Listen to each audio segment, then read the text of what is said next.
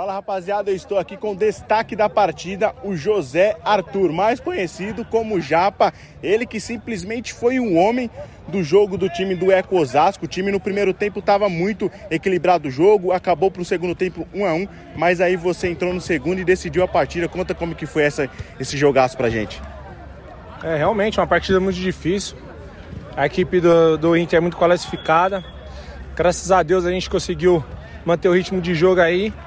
É, desde o primeiro tempo nós saímos na frente e, e, manteve o placar. No segundo tempo foi mais difícil, mas conseguimos fazer as jogadas e sair os gols. E, gra e, graças a Deus deu tudo certo. E essa frieza aí para colocar a bola pro fundo do gol, de onde que vem? Tem alguma inspiração?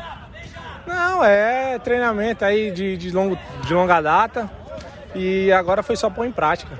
É isso aí, rapaziada. Esse aqui foi o Japa da equipe do Eco, que está classificada para a semifinal da Copa Amistel pra, da Master.